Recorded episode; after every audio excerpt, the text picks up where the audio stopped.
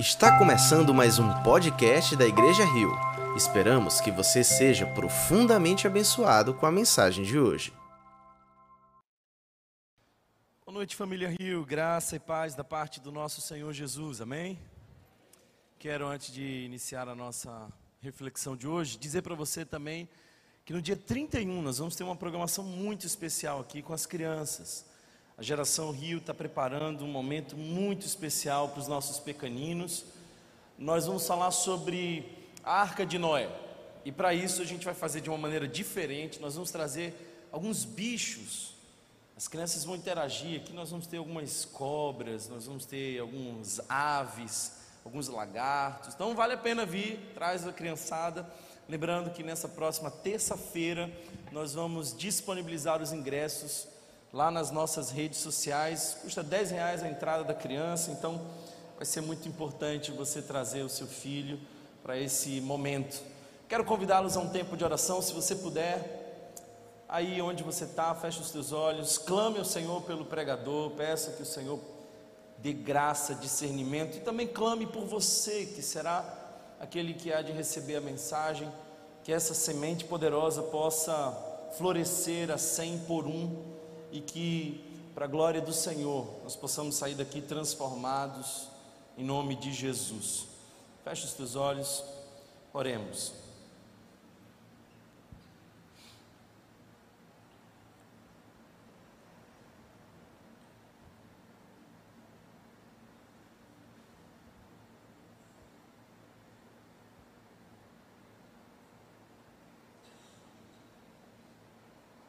Pai querido, obrigado porque nós estamos na tua presença e sabemos, Senhor, que teu Espírito Santo está entre nós. Que tu ministre ao nosso coração de maneira sobrenatural. Eis aqui um vaso pequenino, frágil, limitado, mas disponível. Senhor, se é da tua vontade, mais uma vez, possamos ouvir a tua voz e obedecer. Em nome de Jesus. Amém. Amém. Ah, queridos irmãos, eu preciso dizer para vocês que eu sempre fui muito curioso do fenômeno onírico.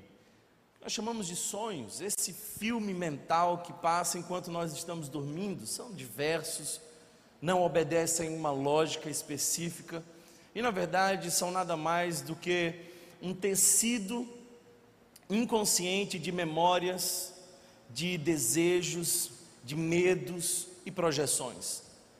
Mas por vezes, porque nós estamos abertos do campo de vista psicológico, às vezes Deus fala conosco também por sonhos. Os sonhos foram momentos especiais onde Deus comunicou a sua vontade ao seu povo. Nós vemos isso em todas as escrituras. Eu não quero com isso dizer que o sonho que eu vou contar para vocês é espiritual, mas fez sentido para mim. E eu quero trazer um pouco dessa minha intimidade para que a gente possa introduzir a nossa conversa de hoje. Essa madrugada eu tive um sonho.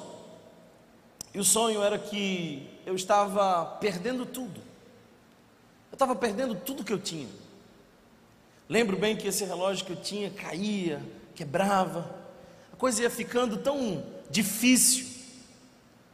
E eu ia me angustiando e o momento terrível do sonho foi quando a minha esposa me dizia que ela estava com uma doença em fase terminal. Então eu me sentia extremamente pobre e vítima. Sabe daqueles sonhos angustiados que você quer levantar e não consegue porque é refém do sono? Já aconteceu com você? Aconteceu comigo nessa madrugada. Então, no meio do desespero, eu escutei uma voz. E dessas ironias muito comuns nos sonhos, era a minha própria voz. E a minha voz me dizia o seguinte: embora você perca tudo, ainda será rico. Se você perder tudo, ainda é rico, porque você não tem outro bem além do Senhor. E aí a minha alma foi acalmando. E enquanto a minha voz ecoava no meio daquele turbilhão, eu fui serenando o coração com aquela voz que dizia: embora eu perca tudo, continuo rico. E aí eu percebo, queridos irmãos, que quando despertei, eu fui tomado de uma certeza de que nós somos ricos não por aquilo que nós temos, somos ricos por aquilo que nós somos. E que essa riqueza, a única e real riqueza, é a riqueza que Deus nos dá. Nós estamos falando sobre Efésios, essa carta de Paulo aos Efésios. E nós estamos na terceira reflexão e vamos passar um bom tempo nessa carta. Mas eu queria convidar você a retomar tudo aquilo que nós vimos aqui. Se você abrir a sua Bíblia ou ligar a sua Bíblia no capítulo 1, você vai perceber que tudo começa com onde você está. A sua identidade depende de onde você está. Então, nós percebemos aqui na primeira mensagem que Paulo usa a expressão em Cristo várias vezes. E só existem dois lugares onde você pode estar: ou em Adão, ou em Cristo Jesus. A expressão em Cristo é marcante, não só apenas no escrito de Paulo, a carta aos irmãos de Éfeso, mas também Filipenses, Coríntios, a expressão talvez mais marcante de todos os escritos paulinos é em Cristo. Em Cristo é o nosso lugar. Por isso, tudo que eu vou dizer aqui não servirá para você se você não estiver em Cristo. No máximo você vai saber quem são as pessoas que estão em Cristo, mas em Cristo é o nosso lugar. Quando nós estamos em Adão, nós queremos autonomia. Porque foi exatamente isso que Adão e Eva desejaram. Eles queriam ser como Deus, é uma crise de identidade. E eles queriam autonomia, eles queriam conhecer o bem e o mal a partir de si mesmos, da sua própria experiência. Eles não sabiam o que era experimentar o mal, mas sabiam o que era o mal. E sabiam porque Deus já tinha dito. Mas agora eles queriam experimentar, eles queriam autonomia. Quem está em Adão, nesse lugar, Adão, precisa cri criar a sua própria identidade, precisa desenhar o design do seu próprio ser, precisa olhar para dentro e se inventar. E que terrível é essa missão, porque muitas vezes nós não temos a menor ideia de quem nós somos. Seja você mesmo, pode ser uma afirmação positiva, mas extremamente angustiante para quem vive as incertezas do ser. Mas se você não está em Adão, onde precisa criar a sua identidade, você está em Cristo. E se você está em Cristo, Deus diz quem você é. Se você está em Cristo, a tua identidade precisa ser recebida. Tem alguém comigo aqui hoje? Então, queridos irmãos, nós percebemos que Paulo começa essa carta dizendo que ele está em Cristo e que aqueles irmãos daquela igreja de Éfeso estavam em Cristo. E por estarem em Cristo, eis a identidade. A primeira mensagem nos ensinou que nós somos santos. Está aí no verso 1 e 2 do capítulo 1 da carta aos Efésios. Nós somos santos. E deixa eu dizer uma coisa para você: nós não somos santos pelo que nós fazemos.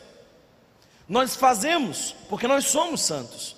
O Senhor Jesus emprestou a sua santidade a nós e tomou sobre si os nossos pecados. Quando Deus, portanto, nos vê, Ele nos vê através de Cristo Jesus, como se Cristo fosse essa lente que transforma as imagens embaçadas em perfeitas. Quando Deus me vê, Ele me vê através de Cristo, porque eu estou em Cristo, e quando eu estou em Cristo, eu sou santo. Mas se você observar o verso primeiro, Paulo está dizendo que escreve aos santos e fiéis. O que isso quer dizer é que todo santo, realmente santo, ele deseja fidelidade.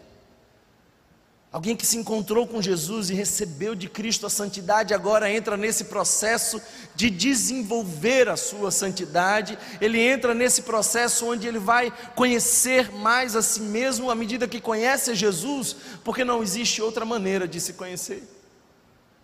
E ele deseja santidade, ele deseja ser fiel. Parece que Paulo não respeitou as burocracias do processo de canonização dos nossos irmãos católicos. Paulo disse: todo aquele que está em Cristo é santo. E porque é santo, deseja ser fiel e desenvolve a sua santidade. Essa é a primeira expressão da nossa identidade, por favor, não esqueça isso. Mas aí do verso 3 ao 14, esse foi o texto alvo de nossa reflexão na semana passada nós vimos que não apenas somos santos, essa é a nossa identidade, mas também somos abençoados. Uma das expressões mais comuns, popular, é Deus te abençoe.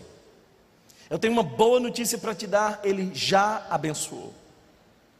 E Ele abençoou não apenas com algumas bênçãos, mas a Bíblia nos diz que Ele abençoou com toda sorte de bênçãos.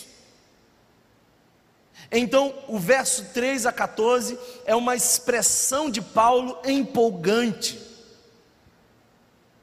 É aqui um hino ao Senhor, o refrão para a sua glória.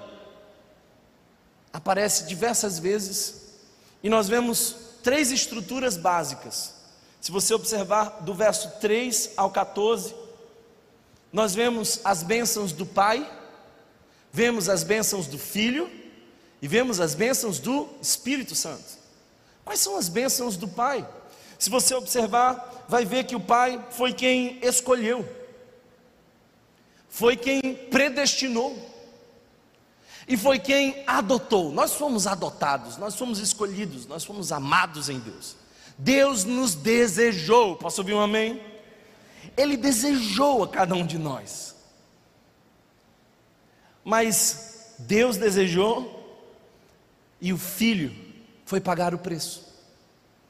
Então, as bênçãos do Pai é que nós somos chamados, nós somos predestinados, nós fomos adotados como filhos, essas são as bênçãos do Pai para nós, mas as bênçãos do Filho, bem, queridos irmãos, se você observar, tudo isso acontece para o louvor da Sua gloriosa graça, esse é o refrão maravilhoso que Paulo escreve e aí então nós vemos no verso 7 em diante as bênçãos do filho.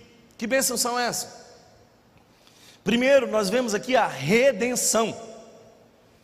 E a expressão grega que aparece aqui, redenção, é a expressão de comprar. Nós somos comprados por um, por um alto preço, o sangue de Jesus.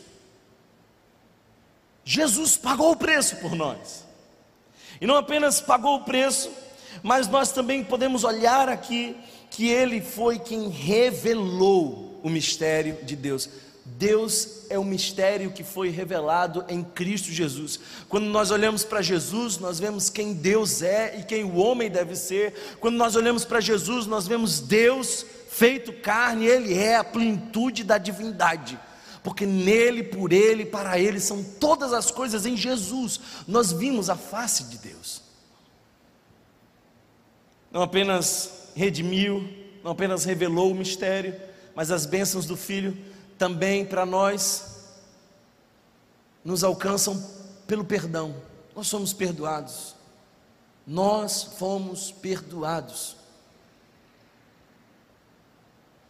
Certa vez, uma mulher que tinha bastante intimidade com Deus e com quem o Senhor falava, foi interrogada por um desses sacerdotes e ele disse assim: Olha, se realmente você tem intimidade com Deus, eu quero ver se Deus fala com você. Peça para Deus revelar quais foram os pecados que eu confessei a Ele no meu último momento de oração. E ela tomou aquele desafio, foi para casa. Quando volta, encontra aquela pessoa da religião. E aí ele diz: Olha, você já sabe quais foram os pecados que eu confessei a Deus? Você perguntou para ele, será mesmo que ele te falou tudo que eu disse? Aí ela disse: Eu pedi a Deus que me revelasse. E Deus me respondeu. E Deus me disse assim: Eu não me lembro mais. Eu não lembro mais. Perdoados. Pecados perdoados em Cristo Jesus. Mas essa é a bênção que nós recebemos através do Filho. Que bênçãos nós podemos receber através do Espírito. Ah, queridos irmãos, se você olhar um pouquinho mais adiante, você vai perceber que o Espírito, ele é o selo. Se é verdade que Jesus nos comprou, ele é o carimbo, ele é o selo, ele é aquilo que garante que nós somos definitivamente de Cristo Jesus. Ele é o penhor. Está aqui uma das mais lindas expressões da carta aos Efésios. Do verso 3 ao verso 14, é uma frase só. Paulo estava tão empolgado em dizer que nós somos abençoados, que ele não faz nenhuma pausa, ele não põe nenhuma pontuação. No original é uma frase grega do começo ao fim. Nós somos abençoados pelo Pai, pelo Filho, pelo Espírito Santo. Temos toda sorte de bênçãos espirituais. É isso que nós somos. Nós fomos e somos abençoados. Amém? Então, eis aqui o resumo das duas últimas reflexões. Nós somos santos, nós somos abençoados, mas hoje eu quero dizer para você que nós somos ricos. Nós somos ricos. Agora é importante que você saiba que eu não estou falando dessas categorias mais comuns de riqueza. Quando a gente conhece a Deus, nós ressignificamos todo grau, toda a importância que nós damos às coisas. Então, alguém que está preso numa masmorra romana, quem sabe agrilhoado a um soldado que o impedia de fugir, pode falar sobre as riquezas. É bom lembrar, queridos irmãos, que Paulo sempre nas suas orações revela aquilo que crê. Nós oramos conforme as categorias da nossa relação com Deus. Às vezes eu escuto a oração de alguém e eu percebo quais são os interesses, qual é a sua fé. Às vezes fica muito claro qual o nível de intimidade que a pessoa tem de Deus. É interessante perceber, às vezes, quando eu peço para o meu filho fazer alguma oração e ele, contrariado, faz. Dessas orações, performáticas, mas pedagógicas. Eu espero que ele aprofunde essas relações com o próprio Deus. Senhor, tu sabes, amém. Quando a gente olha para a oração de Paulo, e o verso 15 a 23 é uma oração. Paulo tem duas orações na carta aos Efésios.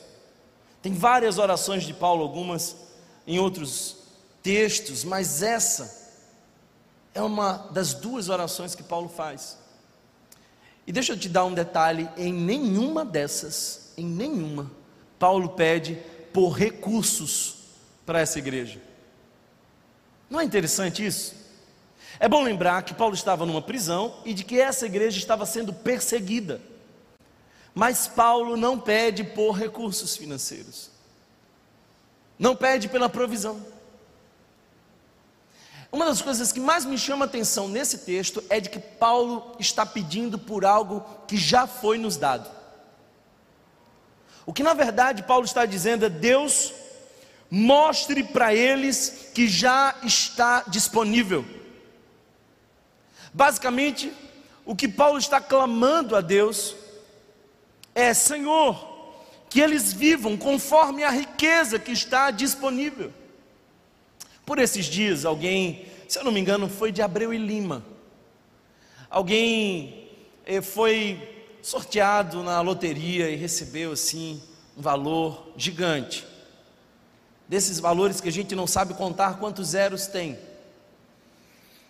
Eu fiquei pensando, imagina se essa criatura, quando fez a sua aposta, pegou aquele papelzinho, colocou no bolso da calça e botou a calça lá na máquina de lavar e simplesmente esqueceu, não foi conferir.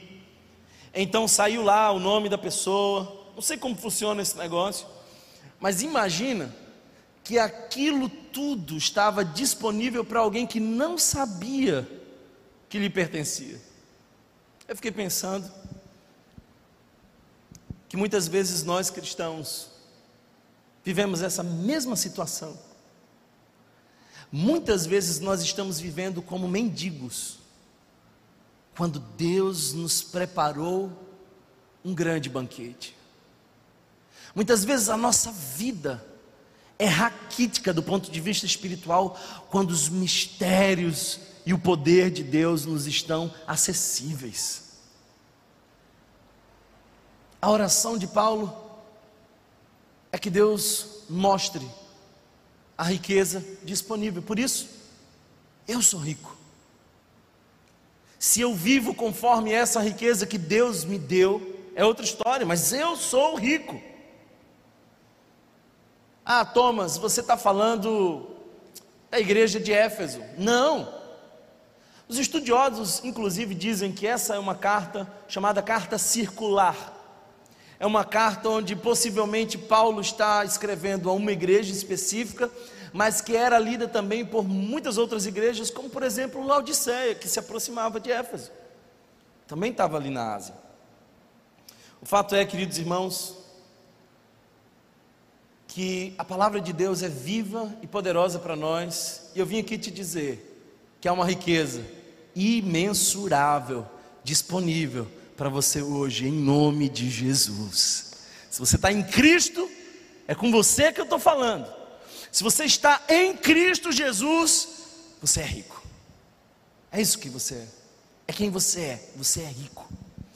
Deixa eu dizer para vocês, Paulo percebe aqui a riqueza disponível para uma igreja que precisava ir mais fundo e desfrutar disso. E quando nós lermos agora esse texto, quero que você pense em você. Essa carta é para você. Vamos à leitura. Verso 15 diz assim: Por essa razão, desde que ouvi falar da fé que vocês têm no Senhor Jesus e do amor que demonstraram para com todos os santos, não deixo de dar graças por vocês, mencionando-os em minhas orações Peço que o Deus de nosso Senhor Jesus Cristo, glorioso Pai, lhes dê o espírito de sabedoria e de revelação, no pleno conhecimento dEle. Oro também, para que os olhos do coração de vocês sejam iluminados, a fim de que vocês conheçam a esperança para a qual Ele os chamou, as riquezas da gloriosa herança dele nos santos e a incomparável grandeza do seu poder para conosco, os que cremos, conforme a atuação da sua poderosa força. Esse poder ele exerceu em em Cristo, ressuscitando dos mortos e fazendo assentar-se à sua direita nas regiões celestiais, muito acima de todo governo e autoridade, poder e domínio e de todo nome que se possa mencionar, não apenas nesta era, mas também na que há de vir. Deus colocou todas as coisas debaixo dos seus pés e o designou cabeça de todas as coisas para a igreja, que é o seu corpo, a plenitude daquele que enche todas as coisas em toda e qualquer circunstância. Aleluia. Paulo disse que toma conhecimento de duas evidências de que uma igreja está em Cristo. Que evidências são essas? Bem, primeiro, fé. Se você observar, Paulo vai dizer que ele ficou sabendo da fé dos irmãos de Éfeso, não apenas da fé, mas da consequência da fé, que é o amor.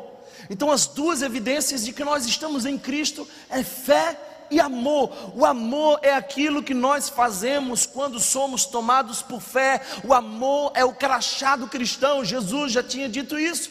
Nisto conhecereis que sois meus discípulos, se vos amardes uns aos outros. Não é a sua denominação que diz que você está em Cristo, nem o rito, nem o seu compromisso, é se você ama. E aí ele diz que por saber disso, agradecia ao Senhor. Paulo, na presença de Deus, prisioneiro, ele agradece por essa igreja que persevera na fé e no amor. Agora, o texto continua, e ele diz que ora por essa igreja incessantemente. É claro que ele não está dizendo que só faz isso, mas ele faz isso continuamente, ele não para de orar, ele não desiste de, de estar na presença do Senhor Jesus. E um pedido interessante que Paulo faz aqui ao Senhor é: Deus abre os olhos do coração dessa igreja. Para quê? Para que essa igreja possa ver o que já está disponível. São ricos, são ricos. Às vezes eu tenho a impressão, queridos irmãos, que todos os nossos conceitos de riqueza estão associados àquilo que nós podemos adquirir e depois que nós adquirimos, precisamos proteger proteger da traça, da ferrugem e do ladrão. Isso não é riqueza. Riqueza é aquilo que está seguro, está seguro em Jesus. Todos nós vamos nos apoiar em alguma riqueza. Todos nós, buscando aceitação e consolidação da nossa identidade, vamos nos apoiar em alguma riqueza. Então, tem aquele cara que sabe muito, e ele precisa do título, ele precisa ser reconhecido, ele tem aquele orgulho intelectual, ele gosta de mostrar que sabe, aquela riqueza intelectual apoia a sua identidade.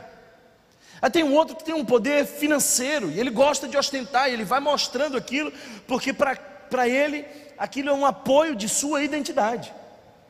E tem aquela mulher bonita, e ela gosta de mostrar o seu corpo, de sensualizar, de chamar atenção, porque ela precisa ser apreciada. Ela usa a sua riqueza em forma de beleza. Todo apoio para a nossa identidade é um sintoma de idolatria. Só há uma razão e um lugar onde a gente pode se apoiar: nas riquezas de Deus para nós. Amém? Então eu gostaria de olhar para esse texto novamente e fazer você perceber que aqui estão quatro riquezas ignoradas por nós e disponíveis. Quatro riquezas que muitas vezes nós não desfrutamos, mas estão ali à nossa disposição. A primeira delas está no verso 17, portanto, acompanhe comigo: diz: Peço que o Deus de nosso Senhor Jesus Cristo, glorioso Pai, lhe dê espírito de sabedoria e de revelação no pleno conhecimento dele. Observe essas três expressões: sabedoria, revelação e conhecimento. Que riqueza é essa que nós podemos desfrutar, mas infelizmente muitas vezes ignoramos? É a possibilidade de conhecer a Deus. Os ateus dizem que não há Deus para se conhecer. Os agnósticos dizem que até pode ter um Deus, mas ele não pode ser conhecido. Mas nós cremos que Deus é real e Ele quer ser conhecido por nós. Ele se mostrou, Deus se revelou em Cristo Jesus, Ele quer ser conhecido, Deus gosta de relacionamento. Deus nos chama para a intimidade, Deus nos chama pelo nome. Nós temos a capacidade de entrar na presença de Deus. Agora eu quero que você entenda uma coisa: quando Paulo fala sobre revelação, sobre sabedoria sobre conhecimento, ele não está falando de uma categoria intelectual. Que conhecimento é esse que nós podemos ter e o diabo não tem? O diabo conhece a Deus, sim ou não? O diabo conhece a Deus? Depende. Depende do seu termo de conhecimento, porque o diabo sabe muito sobre Deus, mas não experimenta a glória dele. Você pode olhar um produto e saber o que está ali pelo rótulo, ou você pode degustar o produto e saber pela experiência. O que Paulo está dizendo aqui é que nós podemos ter uma experiência profunda com Deus, é o tipo de conhecimento que o diabo não pode ter. O diabo não prova das maravilhas do conhecimento de Deus. Que riqueza profunda! Moisés sabia o nome, mas ele queria ver a glória. Mostra-me, Senhor, a tua presença. Sabe, queridos irmãos, nós precisamos entender que tudo na vida trata-se de conhecer a Deus. Se não, veja, um dia você ouviu uma voz ecoar dentro do seu coração, era a voz do Espírito Santo. E você atendeu essa voz que chamava você pelo nome. Então você teve uma experiência com Deus e você conheceu a Deus. A isso nós chamamos de conversão. Mas uma vez que você conheceu a Deus, você agora vai caminhar com Deus. O Espírito Santo também te leva a ter mais intimidade com Jesus de Nazaré. E aí você vai começando a caminhar com Ele, e cada vez o conhecendo mais. A isso nós chamamos de santificação. Mas um dia, um dia, as cortinas dos céus se abrirão, e você o verá face a face, e você o verá totalmente, e é isso que nós chamamos de glorificação. Do começo ao fim, tudo é conhecer a Jesus. O que Paulo está dizendo é que tem uma igreja que pode conhecer mais, ter mais intimidade com Deus. Eu já vi Muita gente que não sabia ler, mas que conhecia com profundidade a Deus. E eu já vi muito teólogo que sabe muito sobre Deus, mas nunca o experimentou. Conta a história de que um homem da roça, desses iletrados, se encontrou com Jesus. E no jeitão matuto dele desenvolveu uma relação de profunda intimidade. E todos achavam engraçado quando ele começava as suas orações, porque ele dizia assim: Jesus é o Zé. E mandava ver na oração. O Zé ficou doente, doença grave, risco de morte era iminente. E aí as pessoas iam consolar o Zé e voltavam consoladas. Elas iam visitar o Zé e saíam de lá visitadas por Deus. E o pastor dele, não entendendo por que Zé estava tão sereno, perguntou: Zé, você sabe quão grave é a sua doença? Zé disse: Eu sei, eu sei sim. Então, Zé, por que, que você está tão calmo?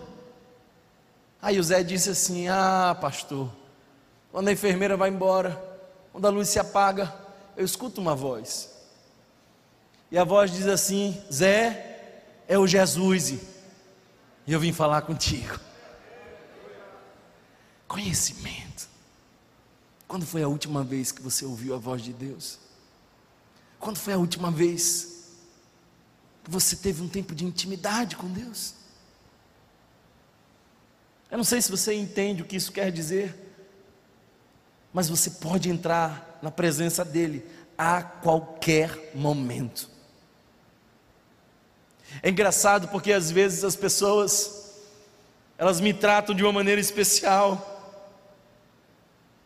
buscando não interromper a minha fala, não me perturbar nos meus momentos de silêncio. Mas é bem diferente com meu filho. Meu filho interrompe qualquer diálogo. Ele entra no quarto a qualquer momento. Sem pedir licença, se lança nos meus braços.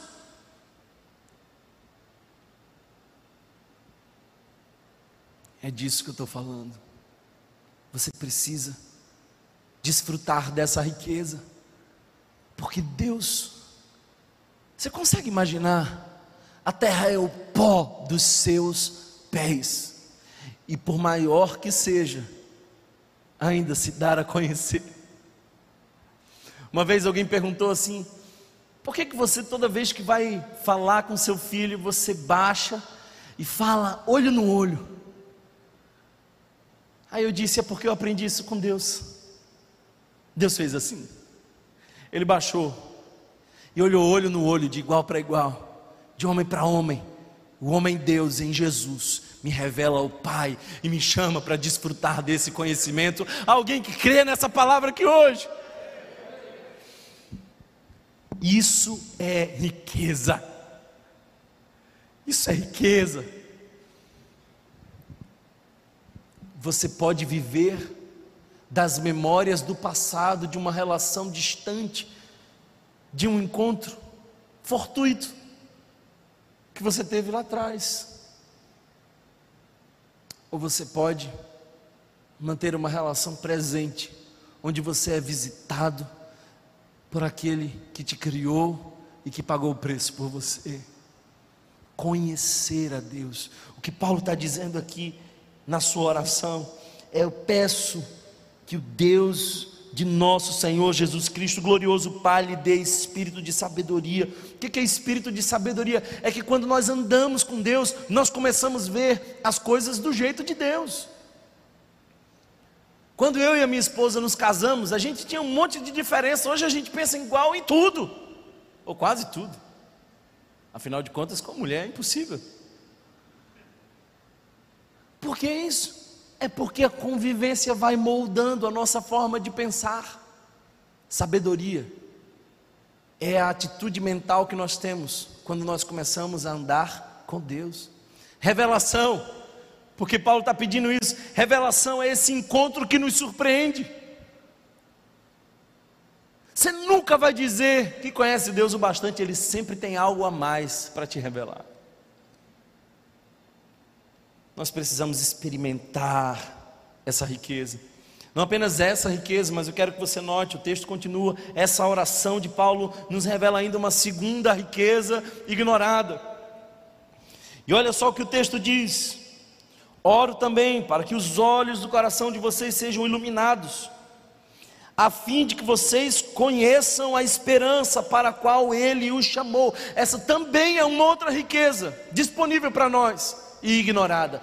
Conheçam a esperança para a qual Ele nos chamou. Nós fomos chamados para a esperança.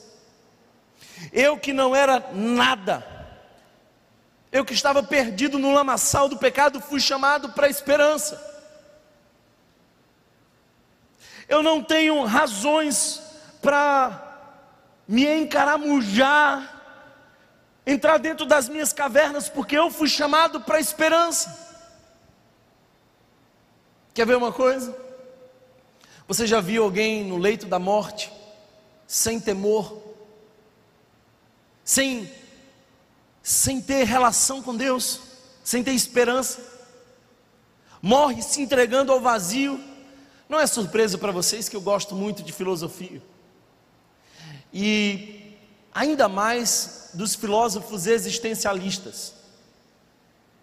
Ler Nietzsche é brilhoso, Sartre é sensacional. Arthur Schopenhauer, embora seja extremamente pessimista, é também extremamente inteligente. Simone de Beauvoir. Mas eu vou dizer uma coisa para vocês: esse povo todo enxergou como a vida é, mas não viu esperança na vida.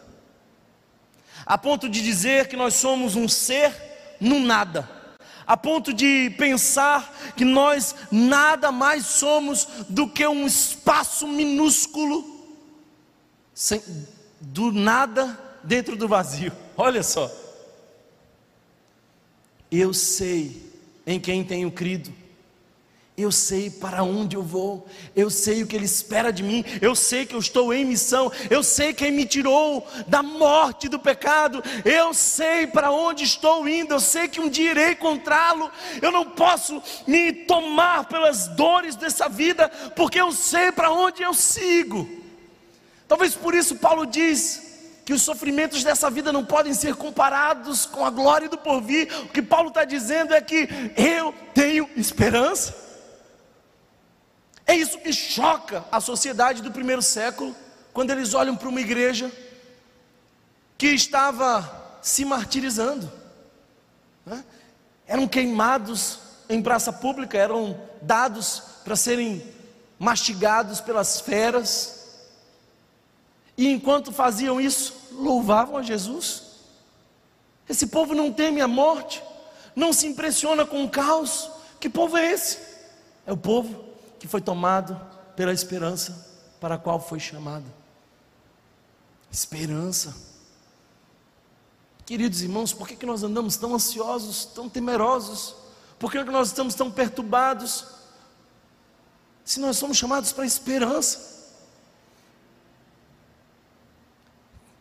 Uma das coisas que nós perdemos ao longo do tempo foi a capacidade de crer na ressurreição. Essa é uma esperança que a Bíblia nos dá. Na fé cristã, o corpo não será desprezado, será glorificado.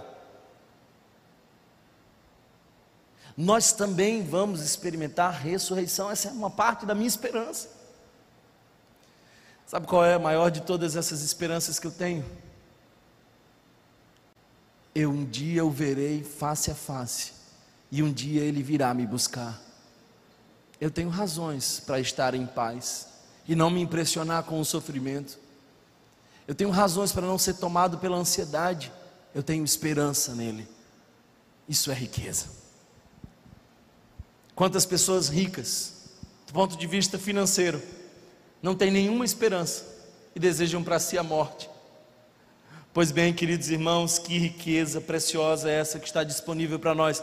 Nós temos esperança temos a capacidade de conhecer a Deus e temos de Deus esperança. Mas aqui eu quero ir além, quero mostrar para você outra preciosa riqueza ignorada por muitos de nós. O texto nos mostra que uma dessas riquezas é a grandeza da glória da sua herança. Olha isso aqui, o texto vai dizer assim: a fim de que conheçam a esperança para o qual ele os chamou. Então nós temos esperança, isso é uma riqueza. As riquezas da gloriosa herança dele nos santos. A riqueza da gloriosa herança dele nos santos. O que, é que isso quer dizer? Presta bem atenção, queridos irmãos. Alguns salmos dizem que Deus é a nossa herança, mas aqui Paulo inverte. Paulo diz aqui que nós somos a herança de Deus. Uma das maiores estratégias do inferno é quando Satanás nos convence de que nós não temos valor, de que nós não somos nada. Ele trabalha com a depreciação, ele veio para matar, roubar e destruir. Mas preste atenção, porque a palavra de Deus está dizendo que eu sou herança do Senhor. Como assim, Thomas? Um dia um profeta foi levantado por Deus para casar com uma mulher chamada Gomer. E Oséias obediente fez. O fato é que o casamento agora dava o direito de ele dizer que ela era dele. Mas ela foi embora. E ela se prostituiu. E então o profeta vai para traduzir a sensação de Deus. O profeta vai e tira ela da prostituição, pagando por isso. Agora ela é dele duas vezes. E ele traz de volta para casa e não a trata segundo os seus pecados, mas age com graça. Deixa eu te dizer uma coisa. Nós somos a Gomer de Deus. Nós somos essa Fomos criados por Ele e porque fomos criados, somos dele. Mas ainda assim ele foi para a cruz, na pessoa do seu filho, e pagou o preço. Por isso nós somos dele duas vezes. O que, que Deus ganhou? O que, que Deus ganhou? Nós somos a sua herança. Não é lindo isso? O que, que esse texto está me dizendo? Está me dizendo que eu tenho uma riqueza, a riqueza de entrar na sala do trono e de conhecer Deus como Pai. Esse texto está me dizendo que eu tenho ainda uma outra riqueza, que é a riqueza da esperança. Deus é confiável e Ele há de cumprir todas as promessas, então eu tenho nele esperança. Mas uma terceira riqueza que eu preciso que você entenda hoje é de que quando Deus olha para você na sala do trono, Ele sorri e diz: Você é a minha herança. Nós somos a herança de Deus. Eu não sei você, mas quando eu leio esse texto, eu sou tomado por uma reverência acerca da igreja de Cristo Jesus. Eu não estou falando igreja Rio, eu estou falando igreja de Cristo Jesus. Você pode constar no hall de membros dessa igreja e não constar no nome, o seu nome no livro da vida. Não se iluda, nem todo mundo que está nesse espaço é igreja, mas a igreja de Cristo é a herança de Deus. Nós somos herança de Deus somos sua herança, e Ele é nosso galardão. Que riqueza!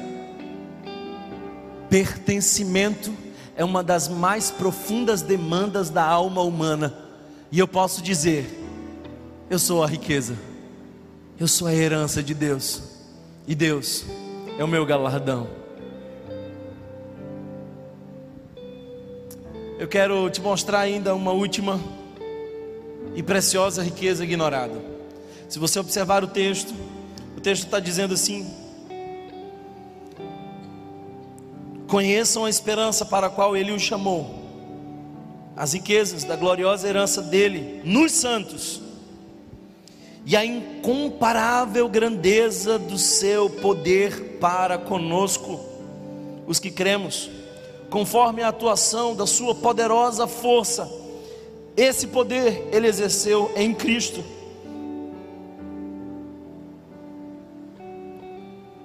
Você percebeu quantas vezes aparece a palavra poder?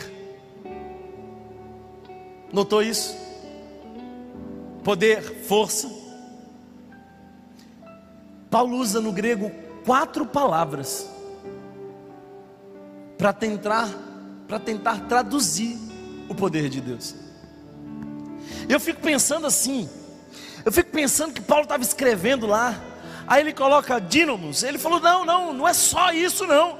Aí ele bota energeia, mas energeia é energia, é força. Não, não traduz, e ele vai mudando de palavra em palavra, e eu tenho a impressão de que ele termina dizendo assim: não tem palavras para descrever o poder de Deus, falta vocabulário para traduzir o poder precioso do Senhor. E o mais lindo de tudo, esse poder está disponível a nós. Que poder é esse, irmão? Que poder é esse que nos está disponível? Se você observar, o verso 20 vai nos dizer que foi esse poder que está disponível para a sua igreja, que somos nós, que operou em Cristo, quando ressuscitou dentre os mortos. Se você for ao túmulo onde foi sepultado Siddhartha Gautama, o Buda, você ali encontrará os, os, encontrará os restos mortais. Se você for ao túmulo de Maomé, ali está restos mortais do que se chama um profeta. Mas vai lá em Jerusalém, você vai encontrar uma tumba. E essa tumba está vazia. Sabe por quê? Porque há dois mil anos atrás, uma pedra que estava selada rolou e aquele que estava envolto em panos, como uma expressão poderosa de ordem. Os panos foram dobrados, e aquele que estava na morte foi chamado à vida, e quando foi chamado à vida, venceu a morte. Muitas outras pessoas também experimentaram a ressurreição. Esse não é um fenômeno exclusivo de Jesus. A filha de Jairo foi ressuscitado, o próprio Lázaro foi ressuscitado. Paulo participou de uma experiência como essa quando ressuscitou o jovem Eutico, mas nenhum deles venceu a morte. Todos eles voltaram a morrer, mas eu venho aqui para te dizer uma coisa, que é esse poder que tirou Jesus daquele túmulo. Venceu a morte. E porque ele venceu, nós somos mais que vencedores. Que riqueza ter disponível esse poder. Que riqueza! Que poder é esse, Thomas? O texto nos diz ainda uma segunda verdade sobre esse poder: é que esse poder foi quem fez o Senhor Jesus assentar à direita de Deus, assentar à direita nos lugares celestiais. O que, que é isso? É de que aquele que um dia foi humilhado, cuspido, machucado, crucificado, Aquele que tinha uma coroa de espinhos em sua cabeça, agora recebe uma coroa inacessível de glória, porque ele está à direita do Pai. Esse é o lugar de maior honra que fez Jesus chegar lá. Esse poder e está acessível a nós.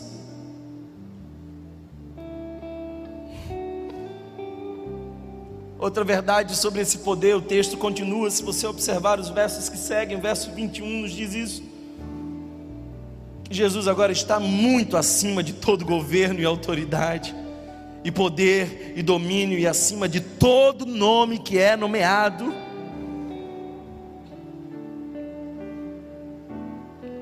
Não há ninguém como Jesus. Ele é o nome sobre todo nome. Ele é o nome sobre todo nome. Sabe, queridos irmãos, não há forças opostas, bem e mal duelando entre si. O meu Senhor governa, tem autoridade sobre tudo e todos. Eu gosto dessa expressão autoridade, porque a autoridade de Deus em Cristo foi transferida a nós. Vem um caminhão em alta velocidade, carregado de uma tonelada. O motorista, com 1,95m, 140 quilos, é parado por um guarda, que faz sinal com uma mão. Esse guarda tem 1,50 e pouco. Ali uma autoridade. Que autoridade é essa? É que aquele homem pequeno representa algo muito maior ali um distintivo. Será que alguém está entendendo o que eu estou falando aqui? Não. Não é que você é mais forte que o diabo, mas quando você chega no lugar, você chegou representando quem é muito maior que você, você tem autoridade, e os espíritos se submetem a essa autoridade. Será que você recebe essa palavra hoje? Ele nos deu poder, nós somos a igreja que marcha triunfante sobre a terra, porque marcha com o poder que foi nos dado e é de Cristo Jesus. Que poder é esse, Thomas? O mesmo poder que fez com que todas as coisas ficassem debaixo dos seus pés e deu a Jesus por cabeça sobre todas as coisas a igreja. Ele é o cabeça da igreja. Ele é quem lidera, Ele é quem conduz, Ele é quem guia, Ele é quem decide. Nós somos seu corpo. Ah, queridos irmãos, o Gênesis me diz que a serpente feriu o calcanhar daquele que esmagou a cabeça da serpente. Esse poder de esmagar a cabeça da serpente, de pisar em escorpiões, de marchar triunfante, foi nos dado. Você tem essa riqueza à sua disposição. Não sei se você vai viver conforme essa riqueza. Talvez você prefira continuar na sua mediocridade. Talvez você prefira continuar sendo um mendigo espiritual. Mas está à sua disposição essa autoridade. Será que você está entendendo essa palavra? Jesus pisa em Gadara. E quando Jesus pisa em Gadara, vem um homem possesso de uma legião. E esse homem possesso vem. Ele tinha se machucado com pedras. Ele morava no, nos sepulcros. Ele estava afastado da sociedade. Ele não tinha mais identidade. Ele andava nu. Mas ele se prostra diante de Jesus. E aí, aquela legião pede a Jesus. Será que você está entendendo quem tem autoridade? Não. Quem tem autoridade? Uma legião pedindo a Jesus. É bom você saber quem manda. Não é você quem manda, mas a igreja de Cristo é o corpo de Cristo e ele tem autoridade. E quando ele está como cabeça da igreja, nós marchamos triunfantes. Esse é o poder de Deus.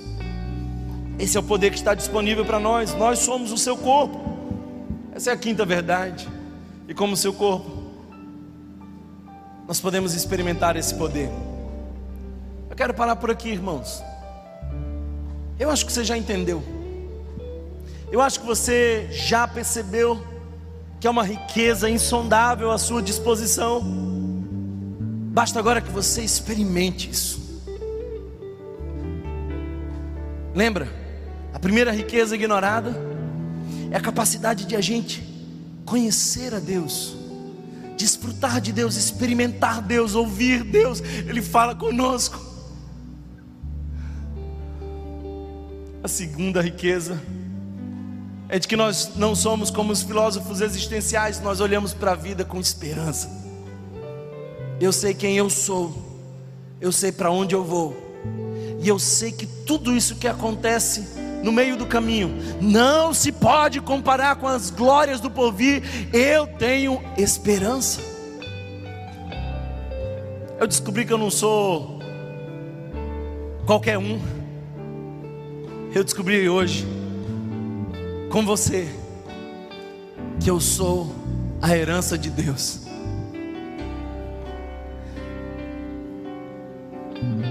Quando eu entro na sala do trono, junto com você,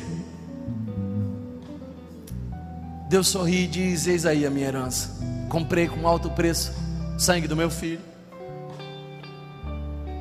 Essa aí é parte da minha noiva, menina dos meus olhos eu chamei o seu nome na cruz do Calvário.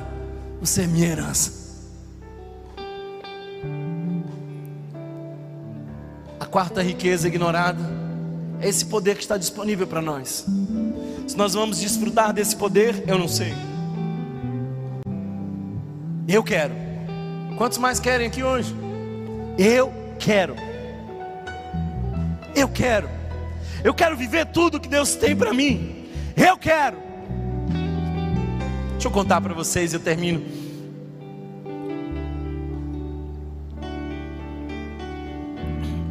Um dia eu fui sair com um pastor. Era um cara muito importante, um desses caras que eu queria muito conhecer. E ele marcou o restaurante. E era daqueles restaurantes bem caros.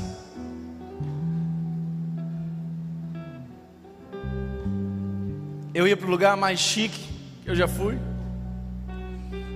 E quando eu peguei o cardápio, olhando para as minhas condições, eu fiquei pensando que no máximo dali eu podia pedir uma água com gás. Aí eu fiquei pensando assim, meu Deus, vou dizer que já comi. O Senhor vai entender essa mentira?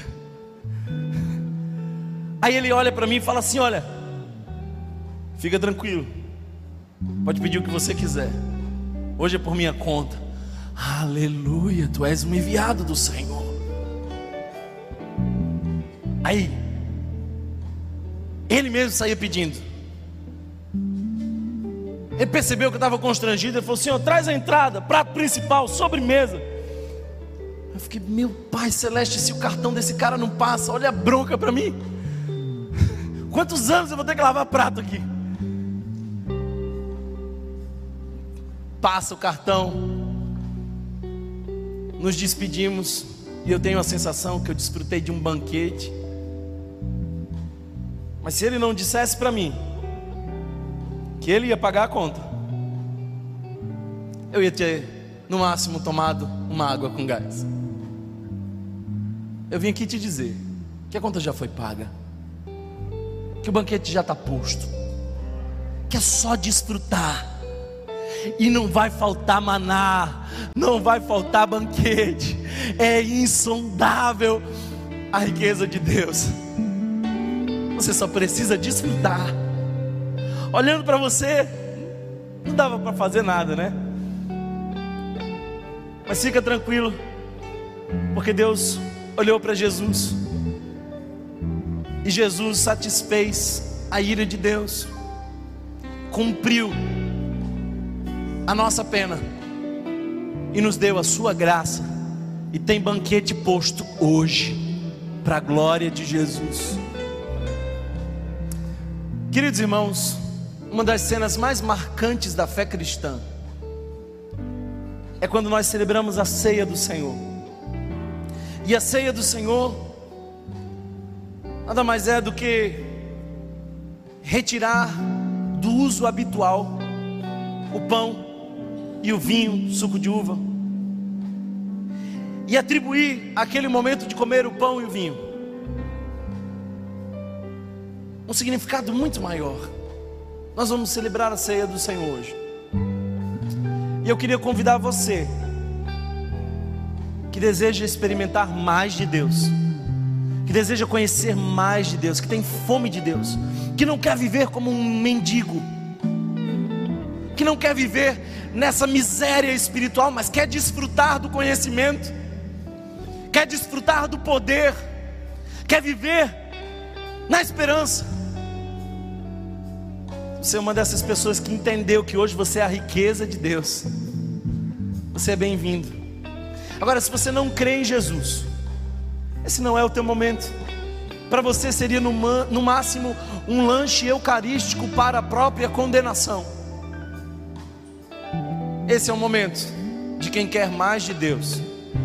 Queria convidar você a ficar de pé. Eu vou fazer diferente hoje. Tem alguém aqui conosco, que decidiu ser parte dessa igreja, nos últimos três meses, nos últimos dois ou três meses, você disse: Essa é minha família, é aqui que eu vou congregar. Se você decidiu congregar conosco, ser parte dessa casa, dessa família, caminharmos juntos numa mesma direção. Se você é uma dessas pessoas, eu queria chamar você a pegar uma dessas bandejas. Hoje você vai servir eu não sei se vai ter bandeja para todo mundo. Não tem problema, vai com uma outra pessoa, vai acompanhando. Serve um pouquinho, depois passa a bandeja para uma outra pessoa. Mas se você está conosco, decidiu estar conosco nos últimos meses, vem aqui na frente. Eu queria que você tomasse essa bandeja e fosse servir, porque nós somos chamados para servir. Sirvamos. Espere até que todos sejam servidos. Vocês podem começar a servir, pessoal da integração, aqueles que estão conosco chegaram recentemente. Você pode louvar o Senhor. Se você foi abençoado por essa mensagem, compartilhe com alguém, para que de pessoa em pessoa alcancemos a cidade inteira.